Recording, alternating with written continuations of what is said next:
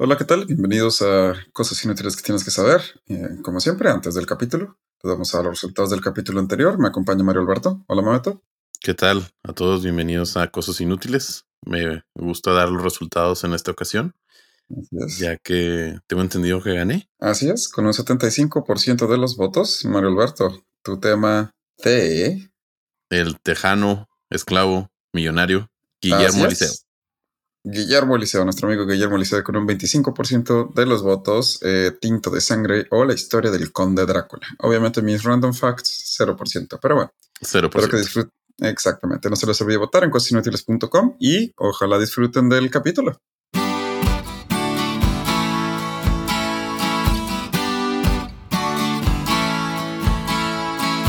Cosas inútiles que tienes que saber. Donde te enseñamos cosas que no te van a servir de nada, pero siempre es bueno saber.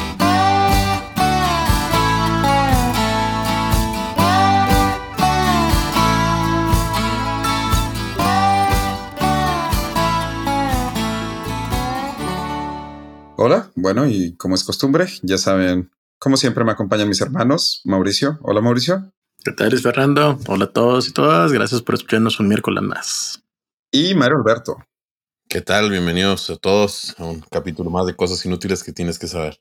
Y no, si acaban de escuchar a Mario Alberto más nítido, no significa que mejoró la calidad de cualquier lugar en el que nos estén escuchando. Más bien, Mario. No me metí, no me metí a clases de. de no, no, se metió a clases de, de doblaje ni de voz. De locutoría. Dicción. De dicción. Iba a decir no. dislexia. Eh, exacto, tampoco se metió a clases de dicción. Por fin nos hizo caso de comprarse un micrófono más decente y aquí estamos por fin, los tres con micrófonos decentes después de Sí, 20 qué? 20, casi 24, 25 semanas. 25 semanas que ustedes han estado escuchando el podcast, ¿eh? porque tenemos Claro. grabando este podcast desde hace bastante rato. Y sí, de hecho. Sí, de hecho, sí es cierto. Sí, sí, Pero casi bueno. un año y medio. Sí, casi un año y medio, ya casi Esto dos. pues da muchísimas gracias a todos nuestros patrocinadores que hicieron esto posible. ¡Nulos! ¡Nulos! ¡Nulos! Ojalá nos patrocinen, patrocínenos quien sea, por fin. Sí tenemos patrocinadores, patrocinadores en nuestro corazón, todos nuestros radioescuchas que ahí todos los miércoles escuchan a través de Apple Podcasts o Spotify. Obviamente iba a decir primero Apple Podcasts. Este, Ni, ni cotizamos, mamón. Pues no, pero ahí gracias los que nos reclaman cuando nos sacamos un miércoles. Ustedes son los que nos hacen que le echemos más carrilla a Mabe o a Gabo. Hola Gabo. Totalmente de acuerdo. Bueno, esta vez vamos, nos toca a Mauricio y a mí hablar, mientras Mario Alberto nos va a platicar de sus random facts, los cual ni crean que ahorita le dijimos que los va a decir, ¿eh? Ni Sí, crean. no, obvio, Los obvio. trae preparadísimos. Claro que los tenía súper preparados. Exacto. Ahí si me escuchan de repente es porque todavía ando un poquito enfermo, pero eh, pues bueno. Eh, Mauricio, tú irías primero y luego Claro. yo, porque mi tema se va a separar en por lo menos dos o tres capítulos. Demonios, viejo. Créanme, vale la pena, quédense. Pero bueno, antes de empezar, Mario Alberto, ¿te parece si empezamos con tu primer random fact? Ahí les va. Este me lo contó mi, mi amigo, mi, el segundo Badía favorito. Él sabe quién es el primero. Eh, y ahí les va. Sabía. No, no, no quiero ni saber la historia que hay detrás de ahí. La verdad, está bien. Ustedes saben por qué. Bueno, si se han fijado en los uniformes de los Marines de Estados Unidos y también en los aviones de Estados Unidos, la bandera está al revés. Ok. Sí, sí. Esto tiene dos significados. El primero, que es el, el poético, el heroico, es que si ustedes, imaginen esto, ¿eh? Imaginen que tienen una bandera. ¿sí? Sí. Si ustedes corren hacia enfrente, esa bandera se va a ver al revés. Sí. Ajá, claro. Ok, entonces ellos ponen la bandera de esa manera para siempre dar la idea que Estados Unidos está avanzando. Ay, Porque un soldado Ay, tiene que estar avanzando. Ay, Vaya, vaya. Sí, y de hecho sale una imagen de Sí, una sí, persona sí. de la guerra, de la Primera Guerra Mundial y sale corriendo con la bandera y pues sí, pues sí se va al revés. Claro, Claro. sí, sí, sí. Pero Y la- hay un pero. y la segunda es, ¿mande? Sí, sí, sí. La segunda. Bueno, y la segunda es para que se vea bien en los, si lo ves de como la, cuando dice ambulancia. Ajá, sí. Pero está, sí, sí es probable que sea por la, por la primera. Y luego la segunda es, ¿saben por qué la, ahora los uniformes de los Marines, la bandera ya no está de colores? ¿Por qué? Porque les estaban empezando a atinar ahí. Ah, Ah, la Mauser.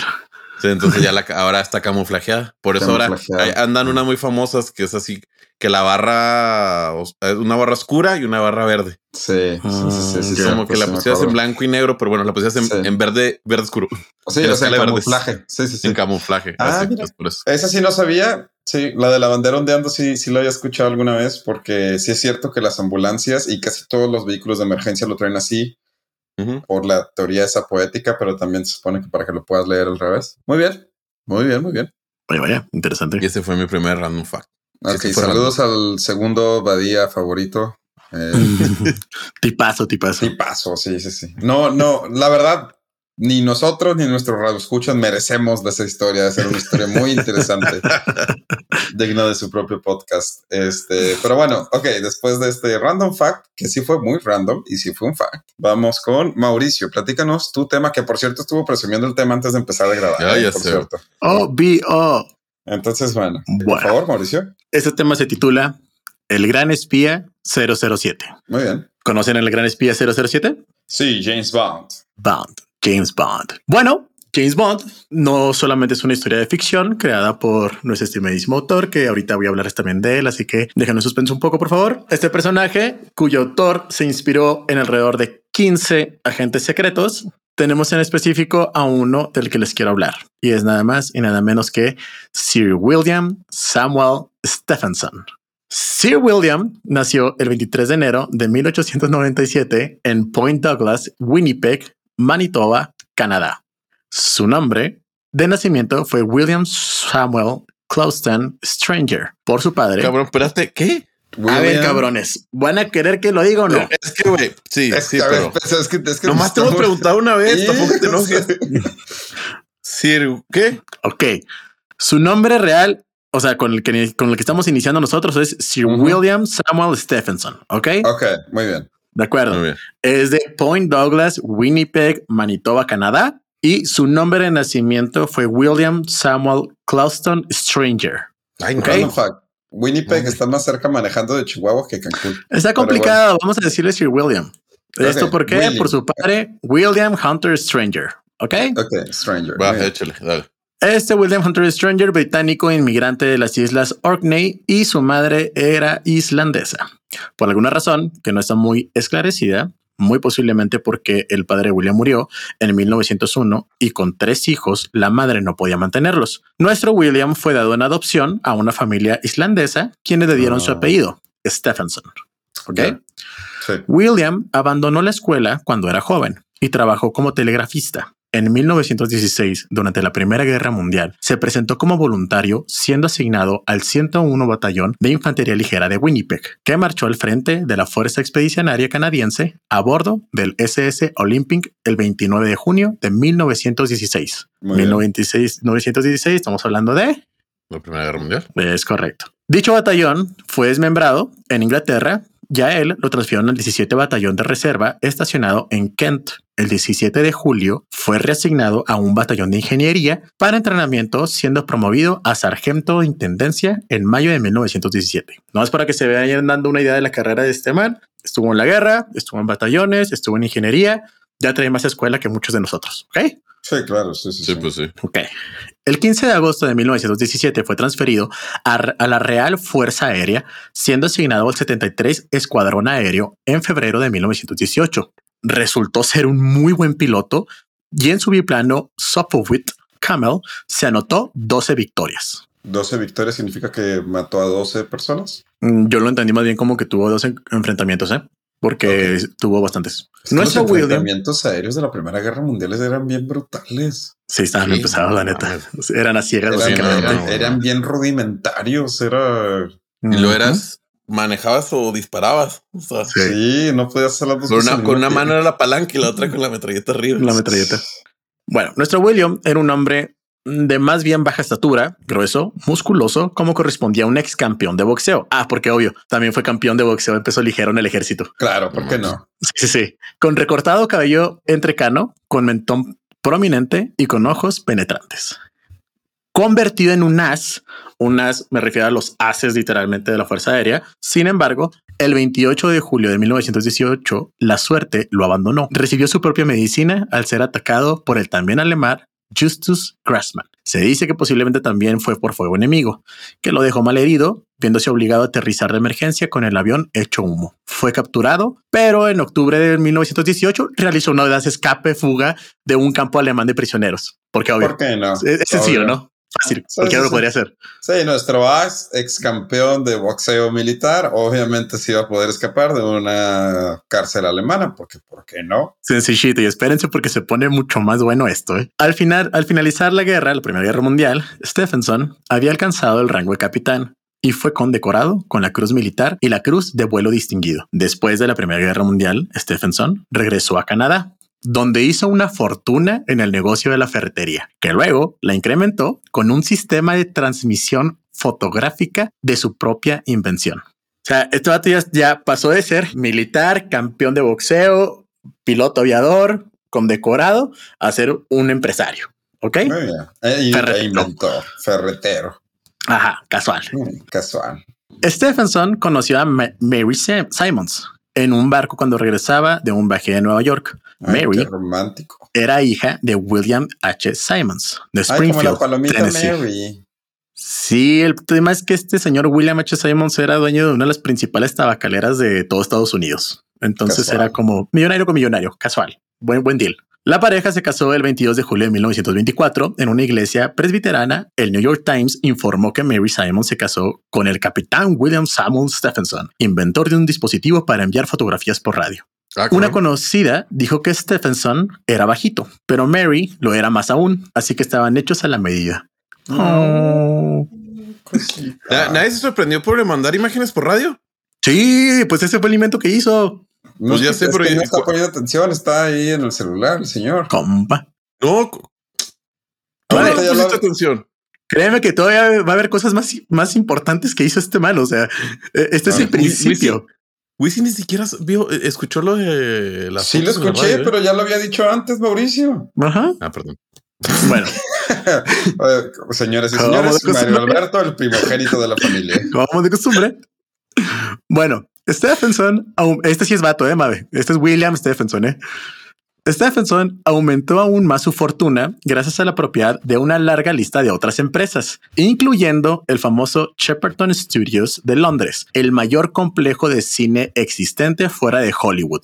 Su Wow. círculo íntimo incluye dirigentes políticos y militares, así como estrellas del espectáculo. También fue amigo de Robert Sherwood, dramaturgo ganador del premio Pulitzer y redactor de los discursos del presidente Roosevelt. También mantuvo relaciones con muchas figuras principales en el negocio de las noticias. De hecho, hay una historia por ahí que al parecer él fue también como que medio fundador de la BBC. Está en botana. Wow. Sí. ¿Saben Pero, qué significa BBC? Ah, no, pero- British Broad- Broadcasting Company. Sí. Nice. Perdón. Qué ¿Sabes bueno. qué significa ABC? No. American Broadcasting Broadcasting Oh, fuck. Company. Pues sí. ¿Sabes qué significa CBC? No, ya no quiero jugar. Va- Van a continuar. sería Canadian Broadcasting Company. Bueno, Perdón, ya, vamos. Fue así que en la primavera de 1940, el primer ministro Winston S. Churchill de una cosa estaba seguro y era de que su nación atrapada en la lucha sin esperanza contra Alemania, sin el apoyo de Estados Unidos, no podría sobrevivir. Pero la gran mayoría de los estadounidenses, de hecho más del 80% según algunas encuestas, se oponían a incorporarse a la lucha en Europa para detener el avance alemán. Muchos incluso estuvieron en contra de enviar cualquier tipo de municiones, barcos o armas al Reino Unido. Wow. Aquí estamos hablando literalmente de que el 80% de Estados Unidos no quería la guerra. ¿Ok? Sí, sí, sí. ¿En serio? ¿No Para- sé eso? Sí, al principio sí fue. Sí son muchos. Sí son muchos. Para salvar su país, Churchill tenía no solo que luchar contra los alemanes en Europa, sino que tenía también que ganar la guerra de la opinión pública en Estados Unidos. Pero él conocía al hombre capaz de hacer ese trabajo. William Ah, Stephenson. Willy. Es correcto. En mayo de 1940, derrotadas las fuerzas británicas que fueron vergonzosamente expulsadas del continente europeo en Dunkerque, Churchill envió a Estados Unidos al empresario multimillonario canadiense. Stephenson viajó a Washington con pasaporte diplomático, obviamente falso. ¿Por qué? Porque somos, Eh, somos espías. Fuck it. ¿Por qué no? El Servicio Secreto de Inteligencia Británico, también conocido como el M16, encomen- Ah. encomendó a Stephenson establecerse como un enlace con la inteligencia estadounidense. Él fue a la Casa Blanca, donde el presidente Franklin D. Roosevelt seguía estando profundamente preocupado por la suerte de Gran Bretaña. Para consternación de Stephenson, se enteró que el gobierno de Estados Unidos no tenía un mando central coordinado para espías y contrainteligencia. O sea, aquí la CIA todavía no existía, ¿eh? No, todavía no. La CIA entra hasta mediados de los 30. de lo cual también hablamos de hecho. Ah, mira nomás. Stephenson tendría que crear en Estados Unidos para favorecer a Londres. En un poco tiempo, el solitario agente secreto británico en Estados Unidos construyó un vasto imperio clandestino de propaganda, espionaje y contrainteligencia. No me lo vas a creer, pero acabo de ver una película y casi creo que Stephenson sale en la película. Es que No este vato estuvo metido, Porque pero hasta los calzones. película, En serio. Está, está ligeramente basada en una historia real y se trata justo de eso, de la CIA y el como que mentor de la Este es el de antecedente. los- Ajá. Ajá, el, el, el mentor de la mayoría de los espías. En Espérate, deja termino el tema, Luis Fernando. perdón, perdón. Claro, al estallar la Segunda Guerra Mundial, Stephenson se entrevistó con su amigo Churchill, ofreciéndole, chequen esto, eh, se entrevista con Churchill ofreciéndole para ir a Berlín a asesinar a Hitler. Mira nomás. Sí, ¿por qué no? Ah, Hitler es el problema. Yo voy a matarlo, don't worry. Digno de una película de Tom Cruise. Así de sencillo. Por supuesto que esto no prosperó, pero Churchill le tenía reservado otro trabajo y mientras tanto le dio el nombre clave de Intrépido. No es 007, pero el Intrépido. Gracias a la simpatía por los británicos de Nelson Rockefeller y su, fam- y su familia, Stephenson abrió una oficina en el Rockefeller Center ubicada en el piso 36 del International Building North, en el 636 de la Quinta Avenida, en pleno Sí. centro de Manhattan. El letrero en la habitación 3603 decía Oficina de Control de Pasaporte Británico. Sin embargo, en poco tiempo pululaban en el piso de la oficina gran cantidad de ciudadanos británicos y canadienses, muchos de ellos en los Estados Unidos con pasaportes diplomáticos falsos y algunos ciudadanos estadounidenses, todos secretamente empleados por el M16. O sea, esto ya era un centro de espionaje literalmente Sí, clandestino en hecho, Estados sí. Unidos. Sí, sí, sí. La habitación 3603 albergaba dos brazos operativos bajo control de Stephenson. El Servicio Británico de Información, BIS, que manejaba una operación denominada Propaganda Blanca o Suave, mediante el cual publicaba revistas y folletos pagados por emisoras de radio, incluyendo una estación de radio de New Jersey que ellos mismos controlaban y que transmitía una, una programación multilingüe en onda corta a todo el continente para impulsar el apoyo a la causa británica. David O'Hilby, o O'Hilby, operador de Stephenson, después de la guerra, un famoso mago de la publicidad, trabajaba como asistente de dirección de la influyente organización de encuestas George Gallup, mediante la cual analizó el creciente apoyo de los estadounidenses a la causa británica. Ujú. O'Hilby manipulaba las cifras de las encuestas para alentar la creencia de que el apoyo estaba creciendo más rápido de lo que en realidad crecía. Y aquí es donde comienza como quien dice el control de masas. Ya. Décadas antes de que existieran los términos noticias virales, noticias falsas, el BIS comenzó a subsidiar a la Overseas News Agency, conocida como ONA, una sucursal de la Jewish Telegraphic Agency, agencia tele- telegráfica judía, que infiltraba historias falsas, a menudo aderezadas con material verdadero, sobre las atrocidades alemanas. El, el desangramiento británico bajo los bombardeos alemanes y las amenazas de Hitler contra Estados Unidos subsidiaba también a su estación de radio de New Jersey, que las difundía con el sello de la agencia de noticias ONA. Esto le facilitaba a los periódicos estadounidenses y a las estaciones de radio propalarlas como noticias de una fuente confiable de prensa. Entonces, los servicios de cable, radios, periódicos recogían las historias que pronto eran publicadas y propagadas en todo el país e incluso en todo el continente. Wow. Stephenson también intentó influir en la política estadounidense, enviando agitadores que se infiltraban para cometer ataques y disturbios en las manifestaciones públicas de las organizaciones aislacionistas como el Committee of America First, Comité de Estados Unidos primero, y proporcionó fondos a organizaciones pro-intervencionistas y a candidatos a cargos políticos. Los periódicos informaron sobre la violencia tanto como lo hicieron sobre los discursos políticos.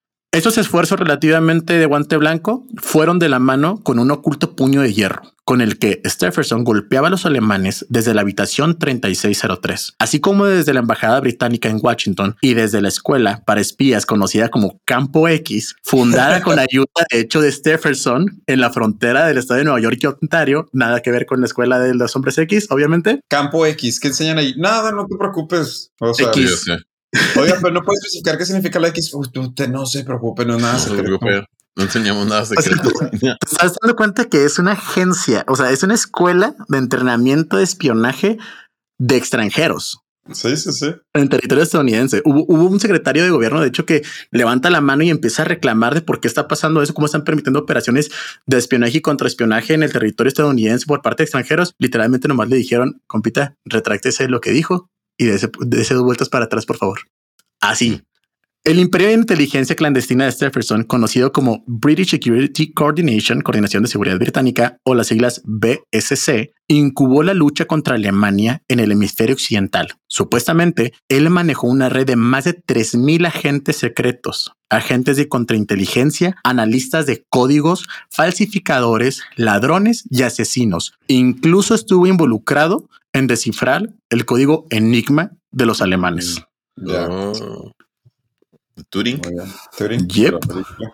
El campo X de la BSC, de la BSC, enseñó a operadores a forjar documentos, irrumpir en oficinas, abrir cajas fuertes, interceptar conversaciones telefónicas y matar silenciosamente. Cosas que aprenderías en la Academia X, obviamente. O sea, Lógicamente, los operadores de la BSC entregaron documentos falsos a la Casa Blanca, inventando un golpe de Estado forjado por empresarios y funcionarios en complicidad con los alemanes con el propósito de derrocar, derrocar el gobierno de Bolivia. Roosevelt envió personalmente la información al gobierno boliviano. Como consecuencia, el personal de la embajada alemana fue expulsado del país y unos 150 simpatizantes alemanes nombrados en el documento fueron detenidos, encarcelados y la mayoría fueron fusilados. O sea, mira nomás. ¿quién este vato diría? estaba inventando información, difundiéndola, moviendo hilos para que incluso en Bolivia arrestaran alemanes. Wow. En la primavera de 1941, el FBI recibió casualmente un mapa de operadores de la BSC, supuestamente robado de una valija diplomática sudamericana que mostraba un plan secreto alemán para ocupar y reorganizar a Sudamérica en cinco estados vasallos. Después de que Roosevelt recibió el mapa de J. Edgar Hoover, no sé si les suene, que es el director del FBI, afirmó en un discurso pronunciado el 27 de mayo de 1941 que este documento probaba definitivamente que Hitler estaba a la vuelta de la esquina para la conquista del hemisferio occidental. Seguramente él sabía que los servicios de Stephenson habían forjado el falso mapa. Ese Mm, mapa fue ampliamente difundido en Latinoamérica y mostraba límites hechos con alambres de púas. Estoy pensando en los cinco países de. Sudamérica. ¿Qué sería? Brasil, Argentina, Colombia, Chile. Bolivia y Venezuela. No, Chile. y Ah, Japón. sí, cierto. Sí, Bolivia y Venezuela. Maybe. No sé. Puede que Panamá. Habría que buscar el mapa. A medida que los meses fueron pasando y eventualmente los Estados Unidos se unieron a la guerra contra el eje, el gobierno federal creó su propio servicio de inteligencia extranjera y de propaganda, modelados sobre el funcionamiento de las operaciones de Stephenson en la habitación 3603 del Rockefeller Center. William Will Bill Donovan, amigo de Stephenson y de Roosevelt, creó lo que se convertiría en la Oficina de Servicios Estratégicos, primer servicio de inteligencia extranjera centralizado y precursor de la Agencia Central de la Inteligencia de Estados Unidos, la CIA. Yeah. Aprovechando la experiencia de la BSC, miles de agentes estadounidenses y nacionales de las naciones aliadas fueron entrenados en Campo X y luego fueron infiltrados en tierras enemigas. Ok, encontré, encontré el mapa. ¿Neta? Mapa. Sí, encontré el mapa. Son Argentina, Brasil, Chile, Nueva España, que en realidad es Colombia y Panamá, Colombia, Venezuela, Ecuador y Panamá, y. Guyana. Esas son las cinco naciones sudamericanas. Vaya. Ay, qué interesante. En cuanto a. Stephenson, después de la guerra, fue nombrado caballero del Imperio Británico, entre Ay, no. otros reconocimientos. También recibió la medalla al mérito, el premio civil, que para entonces era el más alto de los Estados Unidos, aunque mantenidos en secreto durante muchas décadas. Las historias sobre sus ha- hazañas adquirieron una especie de mítico molde, a veces a lo James Bond 007, aunque en la actualidad la Intrepid Society of Winnipeg Manitoba pretende presentar una visión más realista de, ese hombre y sus hazañas. O sea, en Winnipeg ni siquiera lo conocían, de hecho, ¿eh? o sea, tienen como 10 años que sabían que supieron de él, ¿eh? by the way. Wow. No sabemos bien por qué. O sea, no, sabemos si es porque nadie lo peló nunca, porque se fue de ahí o porque él lo quiso mantener en secreto. Yeah. Y bueno, eventualmente Stephenson se retiró de la vida privada a la vida privada, viviendo los últimos 20 años de su vida en una lujosa suite en un hotel de Paget, Bermuda, donde murió en 1800 1989 a la edad de 92 años. No se informó la causa de su muerte, aunque mucha gente no lo sepa, su recuerdo vive en las aventuras de ficción de James Bond. Como lo dijo el propio Ian Fleming, autor de James Bond, creador de James Bond, James Bond es la versión altamente romantizada del verdadero gran, es- la versión real es William Stephenson. Uh. Wow. Oye, Y- les- bueno, ¿le sobrevive un familiar? Ah, eh, sí, déjame le pregunto a Google. Sí, probablemente. Y con eso finalizamos la historia de El Gran Espía 007, la historia real de nuestro James Bond, William Samuel No Stephenson. me la sabía, fíjate. Está Ah, bien sí. cool. Sí, sí, está muy cool. Sí, sí, sí. Está muy intenso el vato. Y eso que, o sea, tuve que quitar cosas, ¿eh? porque hizo más cosas todavía. Obvio. Wow. Sí, No, su historia es demasiado buena para ser real, la verdad. O sea, esta es la versión viviente del no puedes decir no, no tengo tiempo para ir al gimnasio. O sea, please. No me puedo aventar la maestría. Sí, sí, sí, sí, sí, sí, sí, sí. O sea, y bueno, con eso concluyo mi tema. Muy bien. Muy bien. ¿Les parece si damos una pausa y regresamos con el segundo random fact de Mario Alberto? Claro.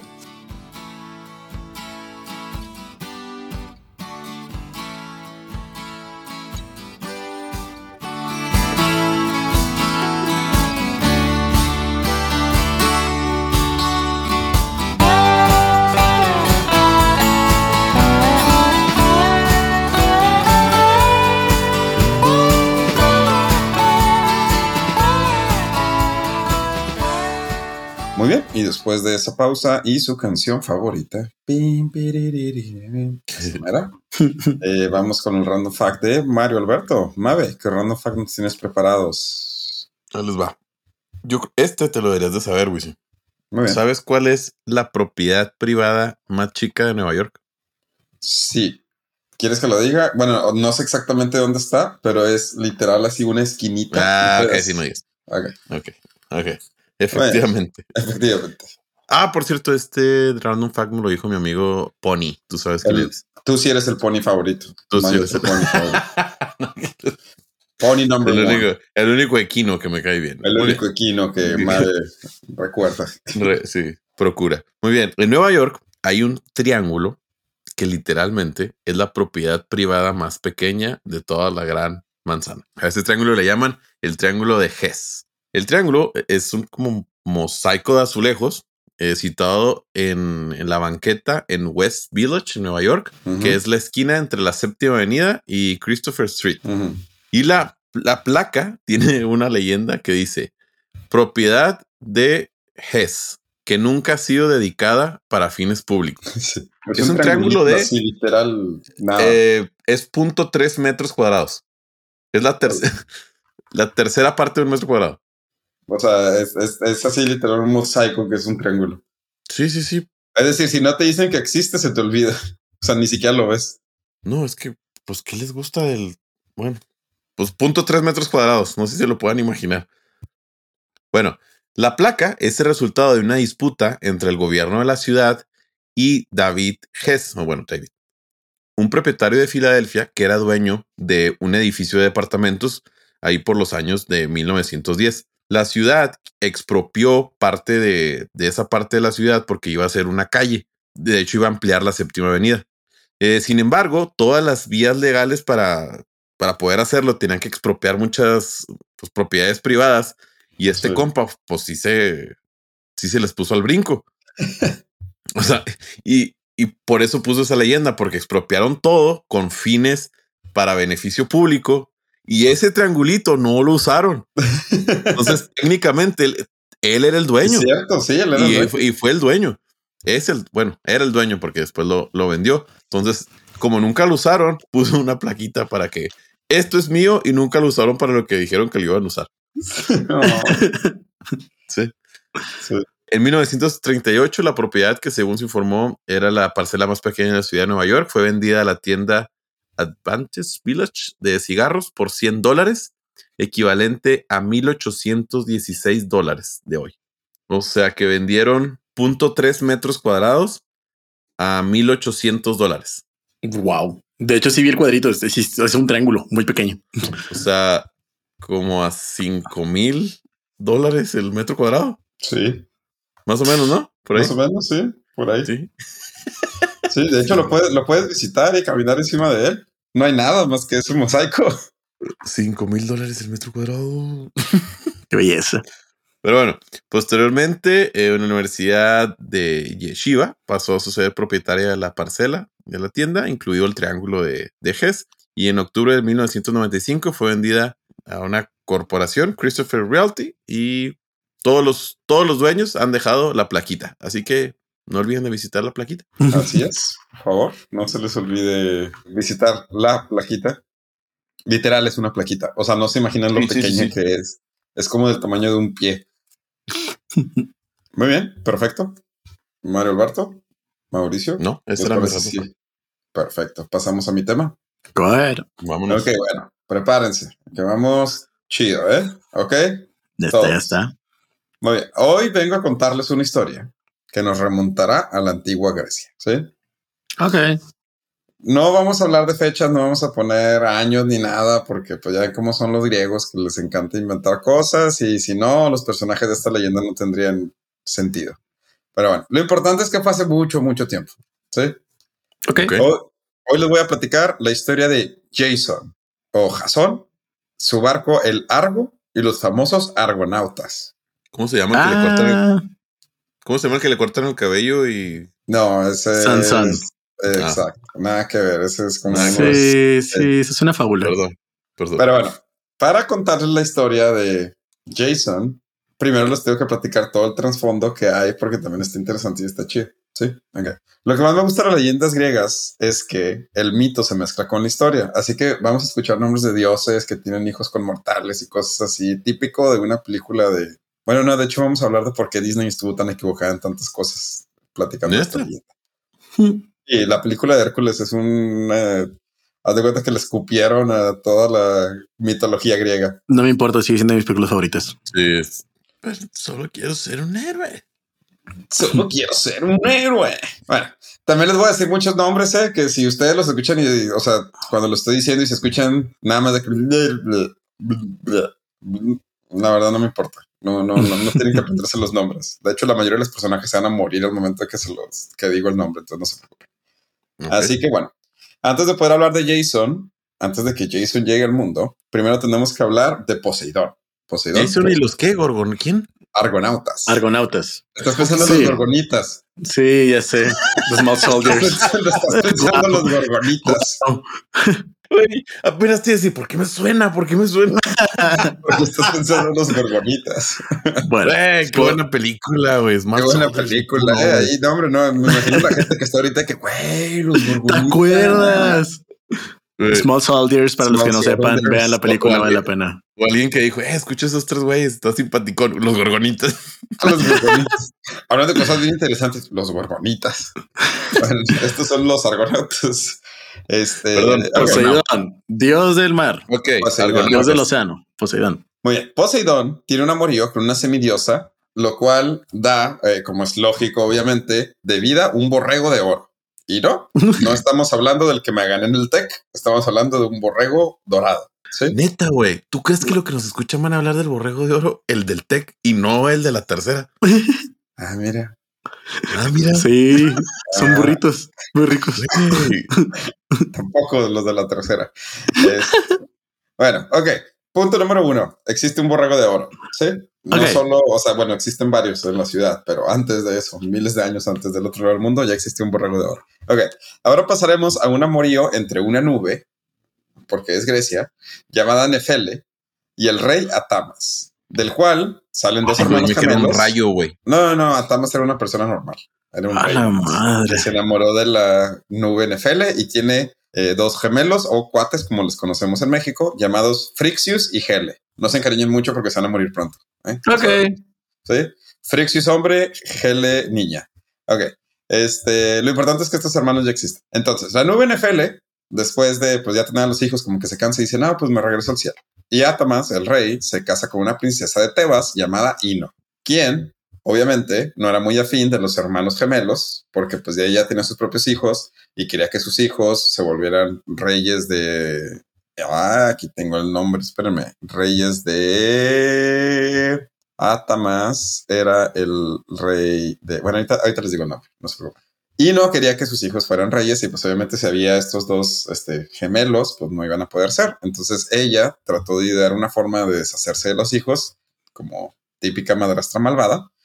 Em, entonces Ino tenía este plan maestro. Primero le pidió a todas las mujeres bajo su mando que quemaran eh, las semillas guardadas en los eh, graneros de la ciudad para que no se pudiera plantar nada y hubiera una hambruna como hubo una hambruna, entonces Atamas tuvo que buscar ayuda con los dioses y su esposa Ino le dijo, no, pues debes de ir con los oráculos en Delphi o Delphi.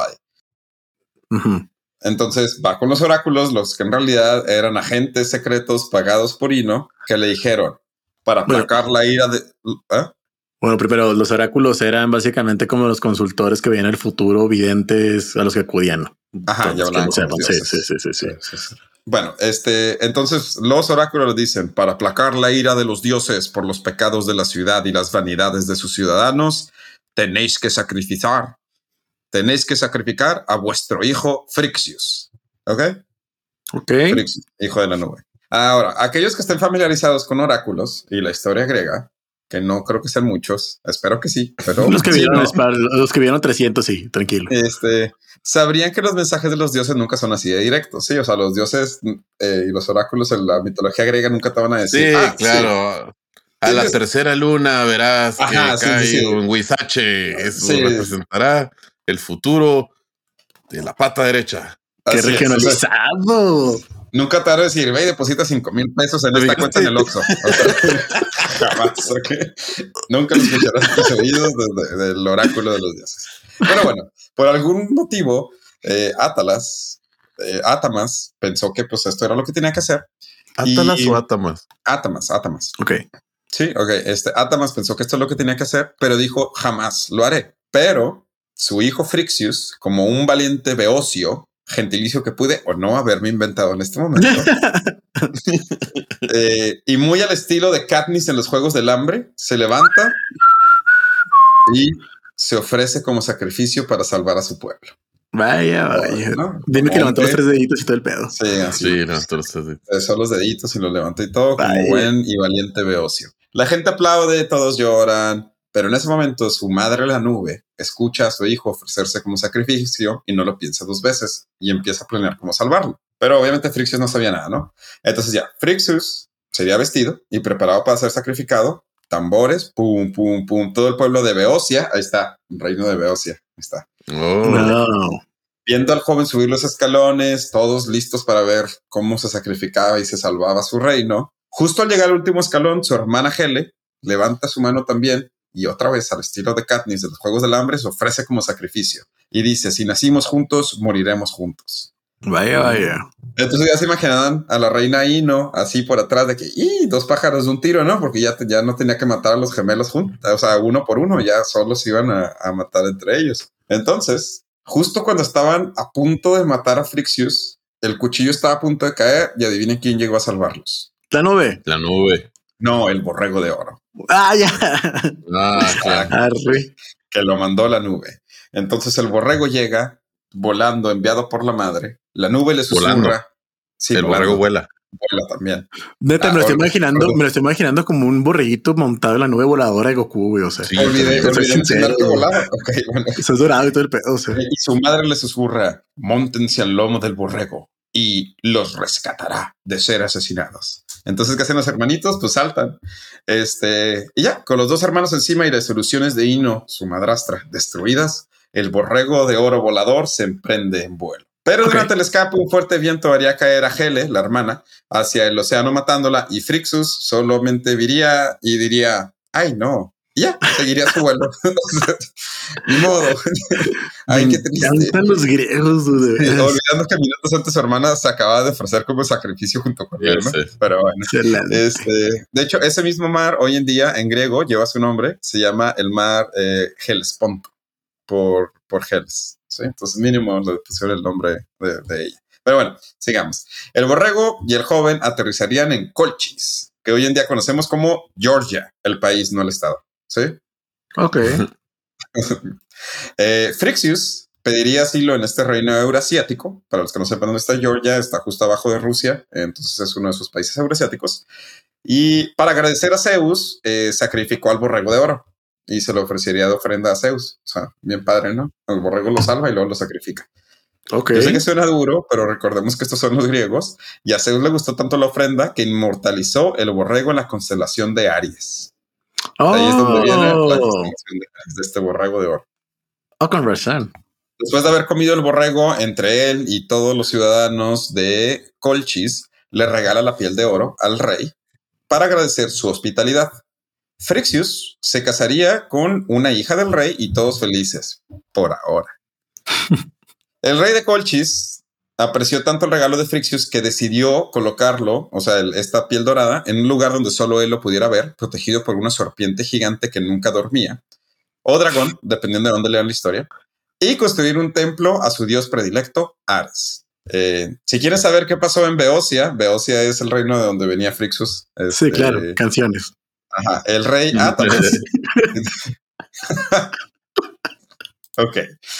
Ah, bueno, en Beocia, el rey Atamas se dio cuenta de que su esposa Ino había sido no solo la responsable del sacrificio, pero también la responsable de la hambruna y el mensaje falso del oráculo. En su ira, el rey mató a uno de los hijos que tenía con ella, e Ino decidió tirarse de un barranco con el otro para escapar de su esposo. Dionisio, dios de la fiesta y el vino, salud, tenía cierta admiración por Ino, le caía bien, ¿no?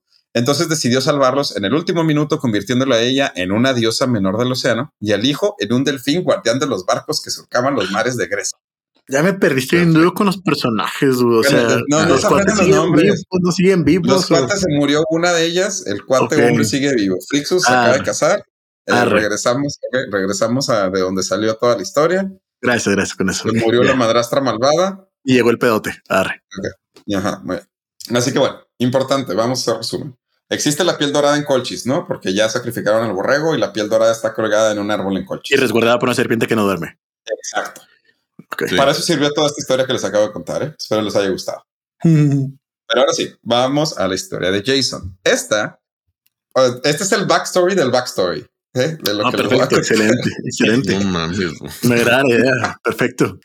La historia de Jason empieza en un lugar conocido como Yolkos, en el reino de Aolia. No se aprenda ningún nombre, ¿eh? ni siquiera los escuchen. O sea, no lo estaba haciendo ni el pedo. Donde vivía un rey llamado Creteus, que tenía tres hijos. Su primogénito, Aeson, era su heredero.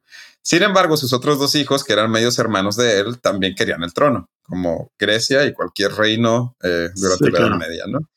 De ellos, del que se tienen que aprender el nombre es Pelías. De Pelías íbamos a seguir escuchando el nombre. Todos los demás no se acuerdan el nombre. Ok. Cuando muere el rey de Yolcos, Creteus, eh, obviamente el que se supone que va a ser el, heredero es este Aeson, pero Pelías decide que él quiere ser el heredero, ¿no? Porque, pues, ¿por qué no? Entonces manda a encarcelar a su medio hermano Aeson, a su esposa Aclímede, pero justo antes de eso, ellos logran escabullir a su hijo Jason. Por fin, el nombre por el que estamos platicando toda esta historia. Los padres lo logran escabullir antes de que la ciudad caiga y se lo entregan a Chirón o Quirón, dependiendo de cómo lo lean, un centauro que era maestro de muchos héroes. Eh, también entrenó a Hércules. No, no fue Filotetes, fue eh, Chirón o Quirón. Disney me dice lo contrario, perdón. ¿eh? Ok, y a Bel Belerofón, que de hecho es el héroe que influye a que Jason se quiera volver el mismo un héroe y llegó montado en su caballo Pegaso, porque el caballo Pegaso no era de Hércules, era de Belerofón, no de Hércules. Otra, otra mentira de Disney. Este, también Hércules no es hijo de Hera, eh, pero bueno. Eso sí, eso sí, estoy de acuerdo. Ok, entonces. ¿Era o no eh, era? Ah, chiste, Qué buen chiste, se ganaste paleta payaso, Madre. Bueno, ok, entonces ya, Jason está creciendo con Chirón, ¿verdad? Cuando su tío Pelías, Pelías, acuérdense del nombre Pelías, eh, que ahora era el rey de Yolcos, consultó a un oráculo al enterarse de que Jason seguía con vida. El oráculo le dice: Uno de tu misma sangre terminará con tu vida, Pelías. Ten cuidado de aquel hombre que venga del campo con una sola sandalia. Ah, esos sí son los mensajes de los oráculos ocultos. o sea, Caray. ¿sí? Pero bueno, Jason sabía, de- creció sabiendo que él era el heredero de Yolcos y prometió que iría a rescatar a sus padres que estaban siendo secuestrados por su tío. Así que cuando ya llega la edad, deja a Chirón para buscar la aventura y volverse un héroe de verdad. Lo cual sucedió casi inmediatamente porque cuando estaba cruzando el río justo afuera de la casa de Chirón, una vieja anciana, vaya la redundancia, eh, estaba ahogándose en un río. Chirón saltó a su ayuda y al tratar de salvarla perdió una de sus sandalias. O sea, básica- básicamente en vez de ser Hércules en su película es este vato que llega y no es Megara, es una viejita. Bueno, esta no es Megara porque en realidad era Era. Oh, plot twist. Exacto, plot twist. Cuando Jason se volteó después de haber rescatado a la anciana, no la encontró. Obviamente, no era ni más ni menos que la diosa de los cielos, era con H. Vaya, para los que no escuchen la H. Probando a Jason para ver si se merecía su favor divino, porque ella quería castigar a Pelías y a otros que ya después vendrán en la historia. Y Jason era como que su medio para castigarlos, ¿no? Obviamente pasó la prueba. Así que bueno, Jason se dirigiría a Yolk. Obviamente la gente empezaría a hablar de ese hombre musculoso, joven, de larga y ondulada cabellera, que los mensajes llegaron a los oídos del rey. Su Majestad, dicen que desde el campo viene un hombre. A lo que el rey dice, Con una sandalia o con dos. y luego, pues la gente habla mucho de él y cómo viene a convertirse en un héroe. Porta la piel de un leopardo como, como Hércules o Heracles, pero debe de venir de un lugar humilde, ya que no tiene una sandalia. Uh. Ándale, güey.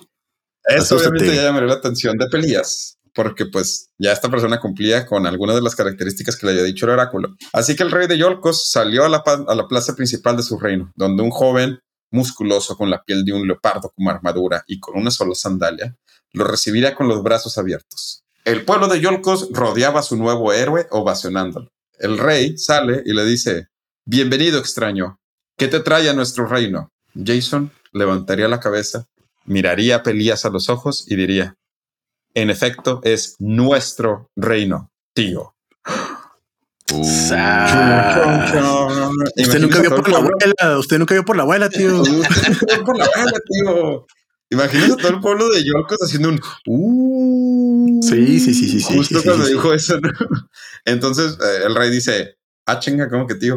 O sea, por- porque pues él tenía muchos hermanos y pues ya ven cómo son, somos los griegos que tenemos familia por todas partes. Entonces, eh, pues estaba como que difícil. Y Jason dice, así es Pelías, hijo de Tiro. O sea, le dice, así es Pelías, hijo de Tiro. Soy Jason. Mi padre es Aeson, hijo de Tiro, quien a su vez es hijo de Creteus, el antiguo y real rey de Yolcos. Así que como tú dices, tío, este es nuestro reino. Y en este cliffhanger, digno de una telenovela de Televisa, dejaremos la leyenda que todavía se pone más interesante. Ay, no. Deja, deja, no puede ser un acercamiento de cámara así como en tres momentos. Pum, pum, pum. Pum, pum, Por Todavía no salen los gorgonautas, ¿verdad? No, estos son los argonautas. Argonautas, no gorgonautas. Los gorgonitas. Gorgona- Gorgonautas. Argonautas. Muy bien. No, todavía no salen los argonautas. Esto es como que el pre del pre para y ahora sí meternos con los argonautas. Ah, bueno. Nice. Muy bien. Esta es, esta es la leyenda, el inicio, el pre de la leyenda de Jason, el largo y los argonautas. Vaya, vaya. Yo siempre creí que se llamaba Hércules. Qué impresionante. No, Hércules, eh, no, no, no, Hércules es una mentira total. Toda la película es una mentira. No hay nada de verdad de la película de Hércules más que sí es cierto que existió Megara, eh, pero Hércules la mató junto con sus dos Oh, hijos. arre. No había Este, figuras de acción No había figuras de acción. Sí es O sea que, no- convirtió en un héroe. y sandalias. ¿A poco neta no mató a Scar? Eh, no, no mató a Scar, pero sí, creo que sí mató un león en algún momento porque Sí, tuvo que cumplir con Sí, 10 sí. pruebas. Que le Tenía, puso- tenía, tenía literalmente el, o sea, el, el atuendo de león, o sea. Sí, pero león. bueno, este, esta es la historia de Jason y am, Pues sí, los espero en el próximo capítulo para seguirles platicando sobre Jason, el Argo y los argonautas, no gorgonitas. Gorgonitas. Yo, quiero saber cómo son los argonautas. Sí, no, no, está cool. Este, pero bueno, ¿les parece si vamos a una pausa y regresamos con el random fact de Mario Alberto? Fuga.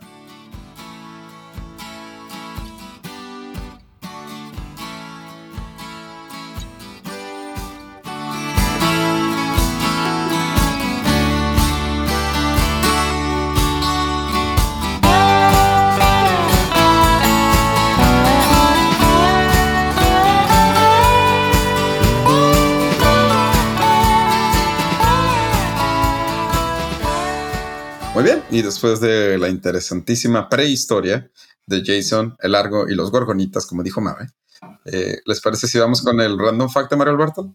Está muy chico ya para que se vayan a dormir. En japonés existe una palabra para cuando te haces el que no estás en la casa y porque no quieres abrir. Ah. Ok. la cara de Wizzy, obviamente no lo he leído. No estoy. obviamente no lo leí en Instagram. Sí, Mauricio, no estoy. Este, ¿Cómo se dice, güey? Como Mauricio cuando una vez le dijo a una vecina que yo iba a tocar la puerta, dice mi mamá que se está bañando. no, dice mi mamá que no está. Dice mi mamá que no está. Dice mi mamá que se está bañando. Todo mal. Irusu. Irusu es la palabra en japonés que usan para pretender que no están. Tiempo, tiempo. Quiere decir usamos. usamos. Sí, la verdad. Fíjate que yo sí, la, yo sí uso mucho eso. Pues yo sé. ¿Quién va a tocar la casa? Sí. Sí, sí. Malditos privilegiados. Sí, sin, sin avisarte por, por... la calle y la gente puede ir a tocar.